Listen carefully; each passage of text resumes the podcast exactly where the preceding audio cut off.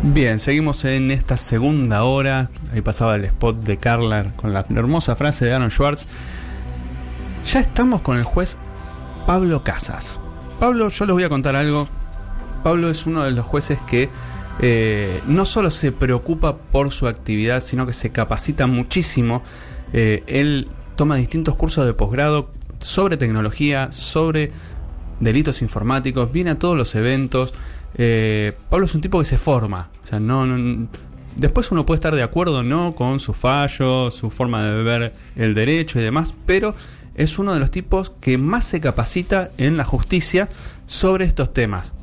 Y nos parece fundamental tener una visión sobre justamente un proyecto que él podría estar utilizando, estos tipos de allanamiento a distancia, y saber qué opinión le considera él, dado que en la Ciudad Autónoma de Buenos Aires, como hacíamos la introducción, se sacaron estos tipos de investigaciones. Justamente uno de esos tipos de investigaciones con tecnología era el allanamiento digital a distancia. Y esto se está queriendo implementar en Santa Fe. ¿Cómo lo ves? Bueno, antes que nada, gracias por la presentación, gracias por el espacio. Eh, sí, soy alguien que le interesa porque entiendo que es una obligación que tenemos todos los operadores del sistema judicial de estar a la altura de las circunstancias de los tiempos que corren y que hoy la tecnología atravesó la vida de todas las personas de- del mundo básicamente y bueno, ahí empezaron todos los desafíos en relación a los derechos humanos. Así que sí, el proyecto lo conozco. en la ciudad de Buenos Aires también me tocó participar en, en una ronda de consultas que se hizo en la legislatura acerca de esto, porque me toca transitoriamente presidir la Asociación de Magistrados de la Ciudad Autónoma de Buenos Aires y desde ahí nos consultaron acerca del proyecto que era un proyecto de reforma al Código Procesal. Era Eh, integral. era integral y también había una reforma al código contravencional y procesal contravencional. Eh, tenía muchas aristas, pero en algo que nosotros hicimos hincapié era en eh, la dificultad que tenía eh, el querer legislar este tipo de medidas eh, tecnológicas que claramente van a impactar de una manera que no estamos acostumbrados y que no sabemos ni siquiera estamos, sabemos a qué estamos expuestos del todo. En realidad vos sí, y mucha gente sí lo sabe, sobre todo la gente del mundo informático, de que hay un ingreso a nuestra intimidad que no, no tiene comparación con lo que estábamos acostumbrados. El allanamiento físico en nuestras vidas reales no tiene un punto de comparación siquiera a, las, a este tipo de medidas. Porque cuando uno ve que dicen en la tele, allanaron el domicilio de Juan porque X cosa. ¿Cómo es el allanamiento? Vienen, te tocan la puerta y dicen hola, ¿qué tal? O te derriban la puerta y lo primero que te hacen es mostrarte la orden de allanamiento. Así es. En el allanamiento a distancia, ¿cómo, cómo sería? ¿Cómo lo explicaron? Y justamente una de las características que tiene es que la persona que, digamos, va a recibir o está siendo investigada y se requiere eh, esa intrusión, no va a conocer el hecho, no va a poder controlar la orden de allanamiento porque básicamente no se va a enterar. Justamente la, la tecnología lo que permite, hasta donde mi alcance técnico me permite eh, opinar, es Sí. que hay distintas técnicas, entiendo, de Sí. las posibilidades de ejecutar esta medida, pero en ninguna vas a tener conocimientos vos de que eh, está siendo observado, está siendo escuchado o que hay alguien que está eh, captando todo lo que vos escribas en, En tu compu. Y cuando digo vos, es cualquiera que está detrás del teclado, que también es otro gran desafío porque generalmente eh, en los ámbitos donde se usa la tecnología, que es en todos los hogares donde tenemos acceso, que es otro gran desafío, la brecha digital. Pero Por hoy más de la mitad del mundo se calcula, este, o sea, de las personas que habitamos en este mundo tenemos acceso y no es menor porque cuando en una en un lugar hay más de una persona que está habitando y quizás no son todos los investigados, no tenemos certeza de quién está detrás del teclado. Sí lo podemos tener con medidas muy muy intrusivas, por ejemplo, habilitando la cámara y entonces conociendo y viendo además de quién es el que está escribiendo eh, detrás de, ese teclado. Eh, y ahora, algo me, este es el lado B de dos programas sobre un mismo tema. El ingeniero Villares nos decía, mirá, eh, no solo no hay gente que en la provincia que tenga estas herramientas, que las sepa usar, que las pueda utilizar y demás, sino que, ¿cómo haces siendo testigo? Supongamos un ciudadano de pie, va a un allanamiento, lo, lo llama la policía, le dice, señor, tiene que salir de testigo en un allanamiento, causa, no nos gusta mucho, es un deber, vamos y somos testigos de un allanamiento. En un allanamiento a distancia, ¿qué testifica el testigo? Ya que podemos preguntar. Ahí tenemos que recurrir sí o sí a la técnica. Ajá. Necesitamos que los técnicos, eh, que cualquier herramienta que se vaya a utilizar para esto, es básico la auditabilidad, una palabra compleja. Hermosa.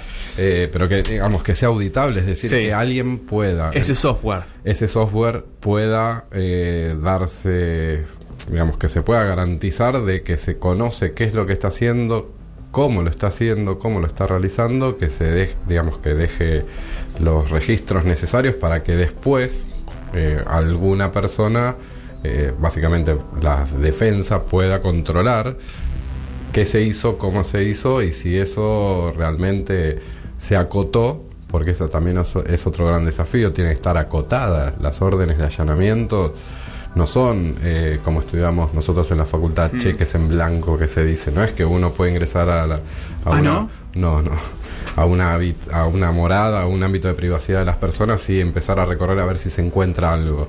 Las órdenes de allanamientos en el mundo físico te habilitan a que vos vayas a buscar algo muy específico. Ajá. Eh, entonces eh, ¿Y esa investigación previa, ese específico, quién la hace? El fiscal, básicamente en los sistemas acusatorios, en nuestro país están encabezadas de los fiscales. Eh, en nuestro país, casi en, todo, en, casi todas las jurisdicciones locales, excepto en, todavía, paradójicamente, en la nación, se, se está empezando a implementar, eh, lo que ya no hay discusión en el mundo eh, jurídico acerca de que es sano que las investigaciones estén en cabeza de los fiscales y que haya un tercero imparcial donde no estemos involucrados los jueces y las juezas eh, en la investigación, porque eso eh, parece bastante extraño ser jugador y árbitro de, un partido.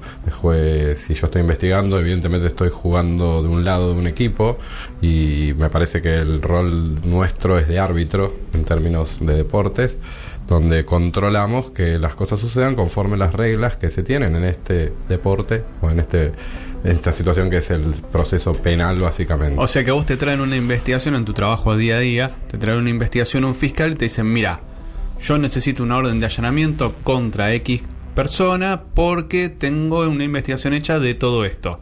Y si cumple ciertos requisitos, ciertos patrones, el que autoriza o rechaza esa orden de allanamiento es el juez. Sí, básicamente porque esos patrones tienen que ser patrones y son circunstancias importantes. No puede haber simplemente un indicio o eh, vino una persona y denunció que ahí pasa algo, entonces como primer medida allana, allanamos el domicilio, ¿no? ¿Por, ¿Por qué pregunto esto? Porque en el proyecto de ley implica algo como la razonabilidad que entiende el juez.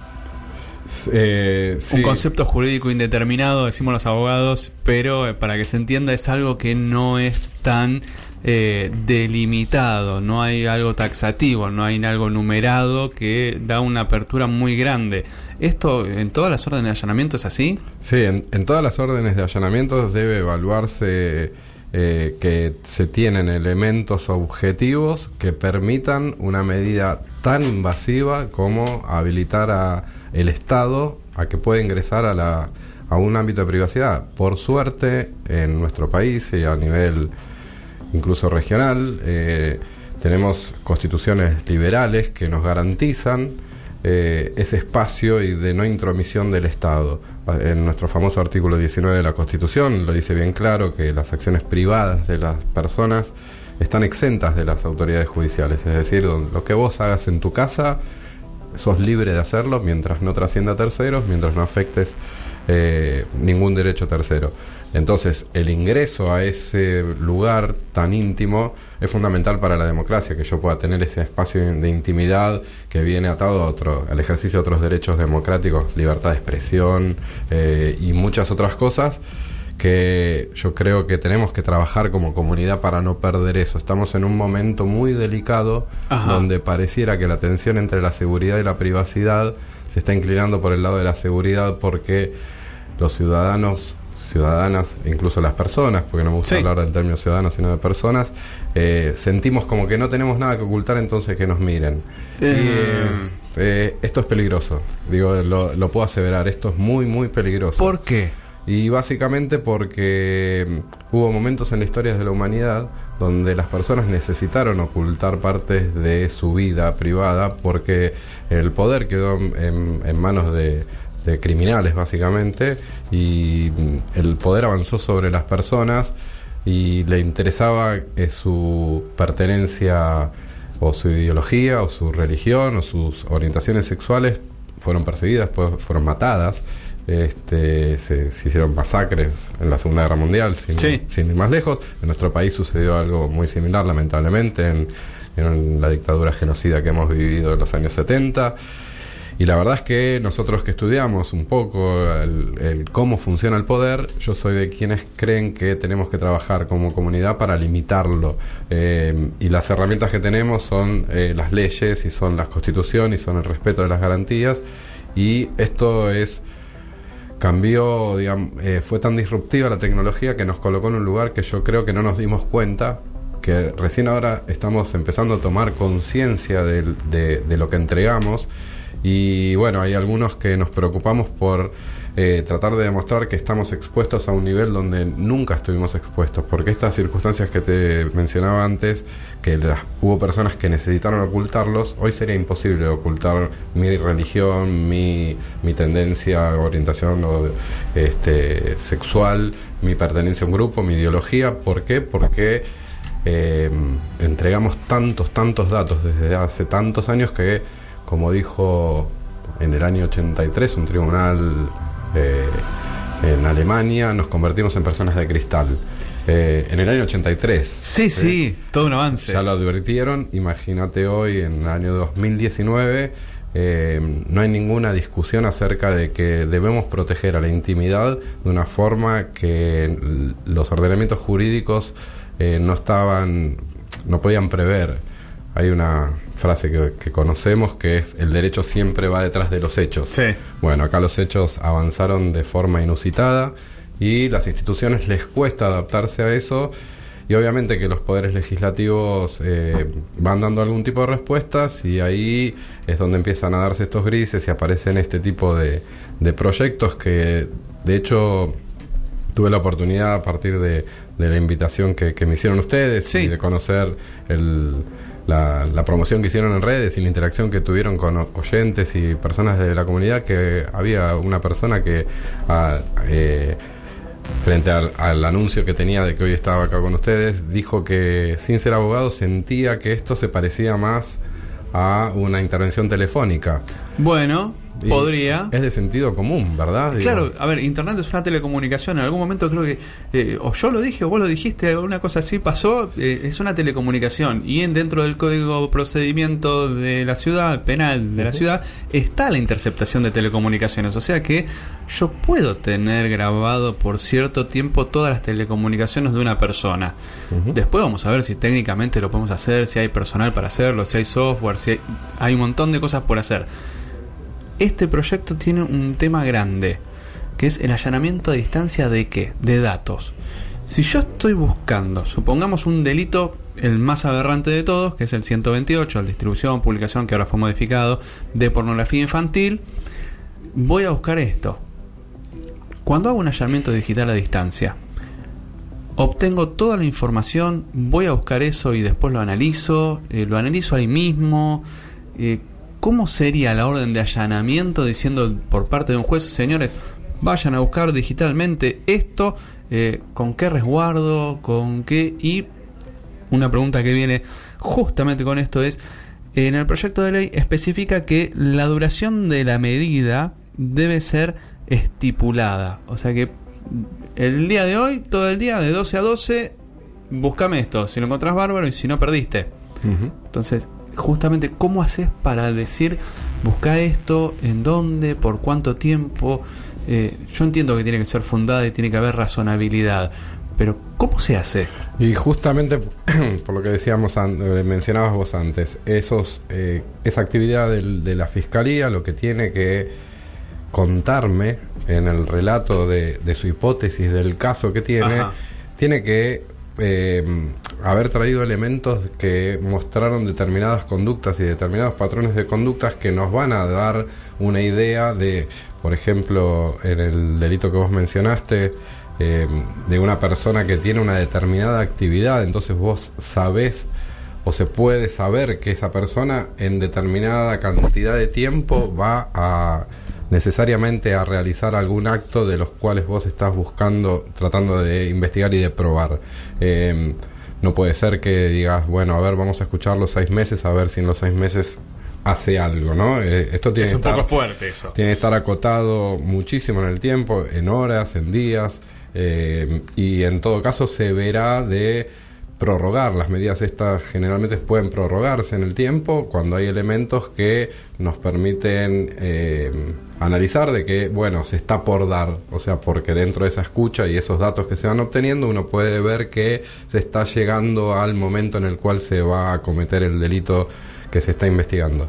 Igual aprovecho esto, lo hago siempre que tengo un espacio de difusión Sí. para, para hacer, eh, digamos, participamos de un proyecto de, de- de dejar de denominar de la forma que se denomina habitualmente a este delito que tiene que ver con eh, la distribución, producción de Tenencia. imágenes y tenencia.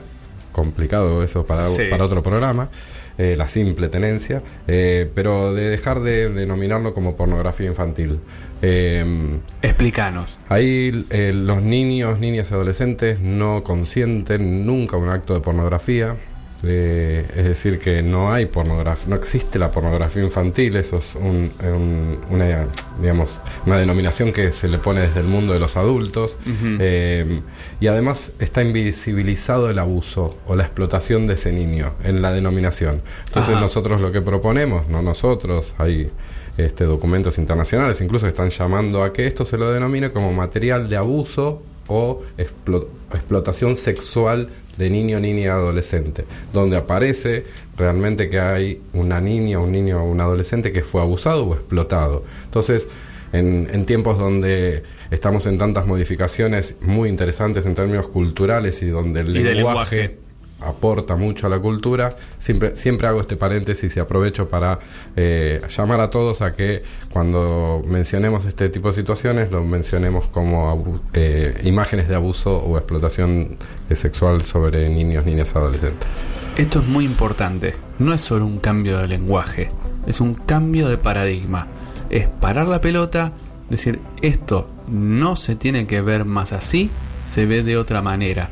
Tiene que ser más inclusivo, abierto y que venga de parte de los jueces es fundamental. O de alguien que está hoy por hoy en un cargo de juez. Es fundamental. Es el cambio de paradigma. Así como en su momento uno hace una revisión de los chistes que se hacían en la década del 80. Hoy no podrían pasar un filtro, pero ni por el INADI ni por las tapas. Eh, hay un montón de delitos que se tenía solamente contra un sector de la población y no se incluía a todos. Estas modificaciones que vengan de tu parte son fundamentales. Eso sabelo y es un orgullo tener un juez en la Ciudad Autónoma de Buenos Aires que entienda esta apertura en el léxico que no es tan fácil. Vos imaginate si yo me paro como abogado defensor a decir en una audiencia, un debate, una charla de nulidad, una audiencia de nulidad, decirle, no, porque los chiques o todes, y yo lamentablemente no lo puedo hacer y no me sale, y me encantaría que poder hablar con la E naturalmente, no lo puedo hacer por mi trabajo.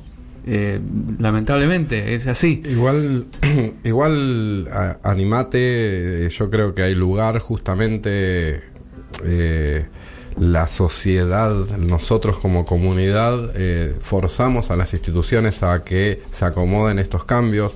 Nosotros, por ejemplo, hacemos un gran trabajo, un gran esfuerzo, por, estamos por eh, revisando todo nuestro lenguaje androcéntrico y por eso yo no me escuchaste hablar de el fallo que yo mencioné de, de, de Alemania, en realidad dice que éramos nos habíamos convertido en hombres de cristal. En hombres de Yo cristal. dije la pers- en personas de cristal y es eh, ya te diría que ya no es un esfuerzo, eh, que cuando uno comprende que esto realmente vale la pena, que, que son luchas que, que son válidas y que en definitiva lo que están haciendo es ampliando eh, oportunidades, igualdad, derechos, eh, no debemos resistirnos, debemos adoptarlo y debemos cada uno desde el lugar. Yo, me conoces, Sí. no me defino como juez, eh, No, me defino no. como una persona que Tal cual. trabaja de eso, Sí, sí. eh, por elección, por vocación y porque así lo quise y, y me encanta lo que hago, pero soy Pablo y soy una persona y vivo en una comunidad eh, que me integra minoritariamente y mayoritariamente y que creo que ese tipo de, de peleas hay que darlas. No soy el único, eh, hay un montón de personas que esto lo vienen trabajando y la verdad es que no, no me siento, o sea, te agradezco el concepto, pero no, no me siento distinto a, a- a muchas personas que lucharon mucho más que yo. Simplemente yo de hecho tomé las ideas de otros y, y de- sobre todo, la verdad que le reconozco en esto a las mujeres una lucha que viene incansable y que nos está eh, ayudando a todos a tratar de construir una mejor manera de vivir. Justamente cuando mañana es el Encuentro Nacional de Mujeres en La Plata. Buenísimo, sí, sí, sí. le- de hecho, tengo dos hijas mujeres, así que eh, nada, me parece que el mundo en el cual nos estamos viviendo y el mundo en el que estamos se están preparando y al que nos dan las oportunidades y hay mucha gente que está teorizando con que puede teorizar acerca de esto y yo no, eh, pero, pero sí estoy convencido de que vale la pena eh, modificar muchas cuestiones culturales, una de ellas tiene que ver con el lenguaje y por eso en esto de los niños, niñas, adolescentes me parece muy importante hacer el esfuerzo. A ver, en mi juzgado o en la audiencia, cuando los letrados lo mencionan eh, como pornografía infantil, no es que lo sanciono, digo, vaya, no. Esto se tolera, se trabaja, se Pero- explica y me parece ¿Lo importante. explicás en audiencias? Sí, claro. Sí, sí, en audiencias, por ejemplo, nada, algo que... Doctor, esto no es más así.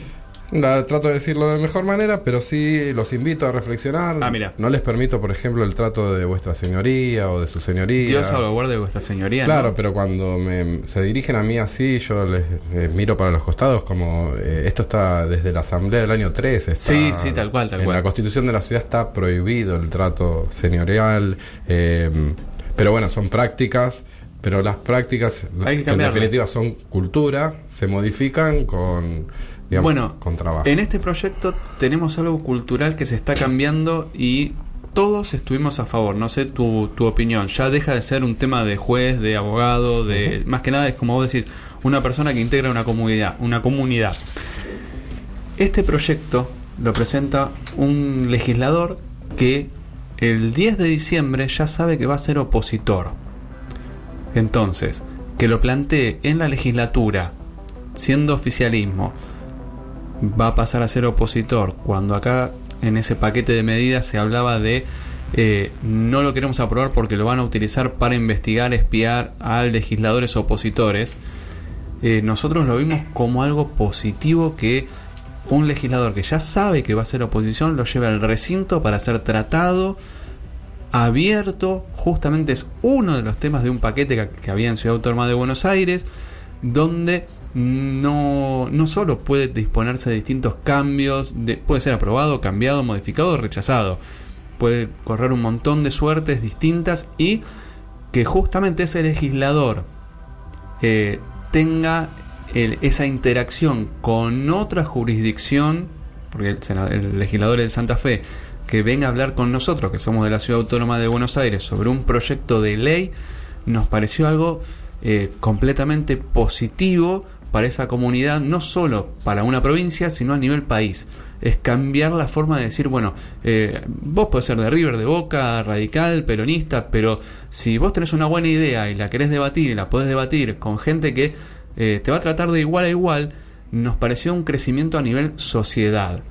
¿Vos cómo lo ves esto? Sí, eh, yo siempre digo que somos muy jóvenes en términos democráticos. Por o sea, supuesto. somos un, un país y un pueblo que estamos en pañales en la democracia, pero que sin embargo vamos dando señales para mí muy positivas. Eh, y una es esta, de, poder debatir eh, de cara a la sociedad, sobre todo de escuchar a, los, a las personas que más saben y que en esto sin duda tenemos que escuchar a todo el ambiente informático, las personas de seguridad informática, los programadores, hay que escucharlos porque yo pasé por la Facultad de Derecho muchos años, no tengo herramientas para conocer y poder saber, entonces tengo que recurrir, y los legisladores, es muy sano que así lo hagan, asesorarse de manera correcta, otra vez, para que justamente no haya desviaciones.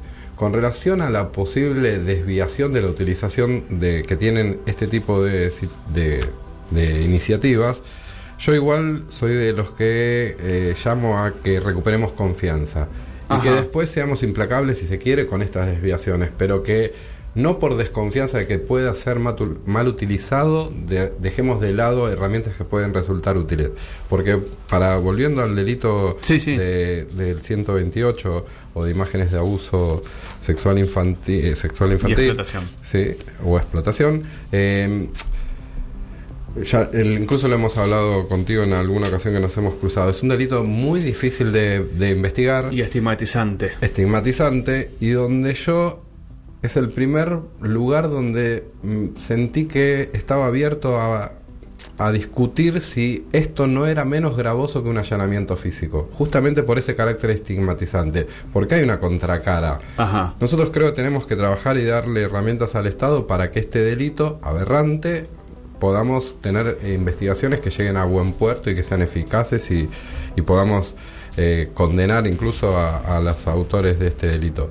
Ahora, yo sé y lo sabemos es que en las investigaciones se puede errar y se puede, hay un sinfín de, de posibilidades respecto sobre cómo se detectan estas imágenes que son publicadas, que son a través de algoritmos, eh, que son eh, noticias que llegan incluso desde el extranjero, porque esto a nuestro país llega a través de una organización civil de los Estados Unidos donde no hay contexto, donde el informe, además de estar en inglés, con términos bastante técnicos, lo único que dice es que desde una IP en un día determinado o un segundo determinado se, se, se, captó que alguien publicó esa imagen. Y detrás de eso no sabemos qué fue lo que realmente sucedió, si realmente había una intención de cometer ese delito, por ejemplo, o si hubo sexting entre dos eh, niños o adolescentes o jóvenes, digamos que es una actividad que es lícita, que es una actividad que yo entiendo que no debemos eh, desalentar, pero sí que tenemos que educar, eh, hablar de responsabilidades, pero que otra vez, en el, en el contexto que hoy tenemos y con la información que hoy contamos, podemos allanar domicilios buscando este tipo de delincuentes y nos encontramos con que en realidad fue actividad de sexting entre una pareja de jóvenes. O sea que lo que en ese lado A entendíamos que, por ejemplo, podíamos salvaguardar la integridad física de alguna gente que va a hacer un allanamiento, también podemos entender que resguardamos la privacidad e intimidad de una persona que quizás ni siquiera cometió un hecho ilícito porque, como bien decís, son dos menores que son pareja. Sí, totalmente. Sí, porque acá eh, y esto es discutible, pero la ley tuvo que poner un límite de en la mayoría de edad y están los 18 años, con lo cual dos jóvenes de 17 que tengan un intercambio de material erótico a través de alguna red social, en un chat privado entre ellos, esto va a impactar sobre la noticia de que hay, hubo alguien que eh, publicó una imagen que tiene ese contenido. Y obviamente si haces un allanamiento físico es un problema enorme porque estigmatizas quizás a un mayor o un tercero que es ajeno a la cuestión que no tiene nada que ver y con un allanamiento digital lo que podés hacer es identificar que hay dos menores que Juan y no sé, X y X y, y eh, son pareja. Totalmente. De hecho, básicamente la información que a nosotros nos llega, por ejemplo, es, como te dije, el IP la IP, como se, cualquier investigación que hace es preguntarles a los eh, los ICP, que son los las empresas proveedoras de, internet, de servicio internet, a quién tenía asignado esa IP en ese momento, digamos, exacto. Y lo cierto es que le van a dar el nombre del titular, o sea, básicamente de quien paga el servicio y que generalmente no son los niños de 17 años, sino serán Son sus padres, padres. Entonces, la carátula de investigación pasa a ser con el nombre del padre o de la madre o del titular del servicio y cuando se va a allanar, el principal sospechoso Es el titular del servicio. Por eso es importante que haya más información en la investigación y, por ejemplo, se puede hacer en el campo de que haya personal policial que nos cuente y que llegue a saber quiénes viven, cómo se conforman, eh, digamos, qué pasa dentro de ese domicilio desde afuera con tareas discretas. Y también a mí me pareció que podía llegar a ser interesante y menos perjudicial en la investigación el poder escuchar durante un tiempo o acceder a, la, a esa comunicación que se da a través de, de, de O sea que Internet. Verías bien una interceptación de comunicaciones, pero ya hacer un allanamiento a distancia. A mí, yo... ¿O son eh, iguales? no- eh, no ¿Lo son ves iguales, positivo? Eh, Yo- ¿Qué preferís? Prefiero un hombre en el medio.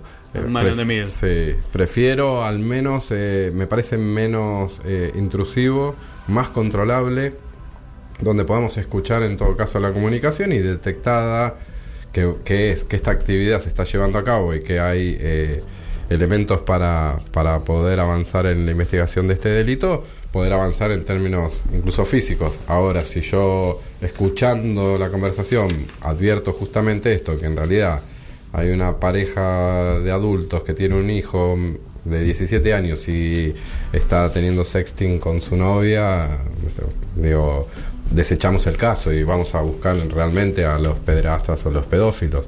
Este, y encima no estigmatizamos porque en A las- un tercero. Claro, a esa familia. eh, nosotros vivimos en la ciudad de Buenos Aires con tam- somos más de 4 millones de personas. Lleva esto un pueblo de 50 familias, 60, 70, 100 familias, 1000 familias, donde el allanamiento que se entera toda la comunidad fue en el marco de la investigación por eh, este delito de distribución de imágenes de abuso sexual o explotación de niños, niñas y adolescentes. Se tienen que mudar del barrio.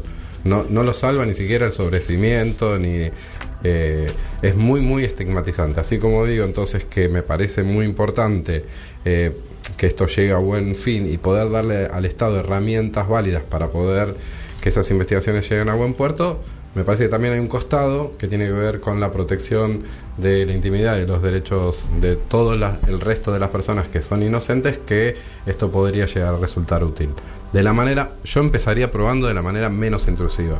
O sea, em, eh, que yo pueda aplicarte a través de, un- implementarte un troyano eh, para que yo pueda leer eh, qué es lo que escribís en el teclado me parece demasiado intrusivo para una etapa tan preliminar de la investigación. Eh, de hecho, esto se ha utilizado en algunos lugares del mundo, pero para casos Excepcionales. excepcionales y de hecho para muchos casos incluso la Corte de Estados Unidos ha dicho que era digamos que era nulo lo que se había actuado porque no había habido proporcionalidad porque se había habilitado que la policía podía ver por las cámaras y duró meses este, sin que la familia que vivía ahí supiese que estaba expuesta a las autoridades y después también el gran desafío que existe es qué pasa con todos esos datos, dónde quedan, de Eso qué es a se posterior. resguardan. Eh, digamos, hay muchas aristas que son a posterior, pero en el, en el, en el antes me parece que yo lo que empezaría por primero cenir lo que creo que, eh, va, creo no, el proyecto de Santa Fe lo tiene y no lo tenía el de la Ciudad de Buenos Aires, de que esto esté habilitado para solo para un número muy Acotado, chiquito de delitos. Y sí, y, y no buscaría una fórmula abierta de delitos graves. Yo diría, hagamos el esfuerzo de decir tal delito, tal delito y tal otro y tal otro. De listarlos y que no pueda ser justamente utilizado para ninguna otra investigación. Porque ahí sí eh, puede haber una mayor tentación de, de caratular alguna investigación este, con algún delito un poco menor que alguien piense que es grave. Un poco dejar menos lugar a la interpretación del de juez. situación. Está bien. Buenísimo. Quien pasaba con nosotros es el juez Pablo Casas, a quien le agradecemos mucho y seguramente lo vamos a volver a llamar, lo vamos a molestar con estas cosas porque son muy, muy, muy importantes y su visión es muy, muy enriquecedora para todos nosotros. Muchísimas gracias, Pablo. Nosotros nos estamos yendo a una tanda.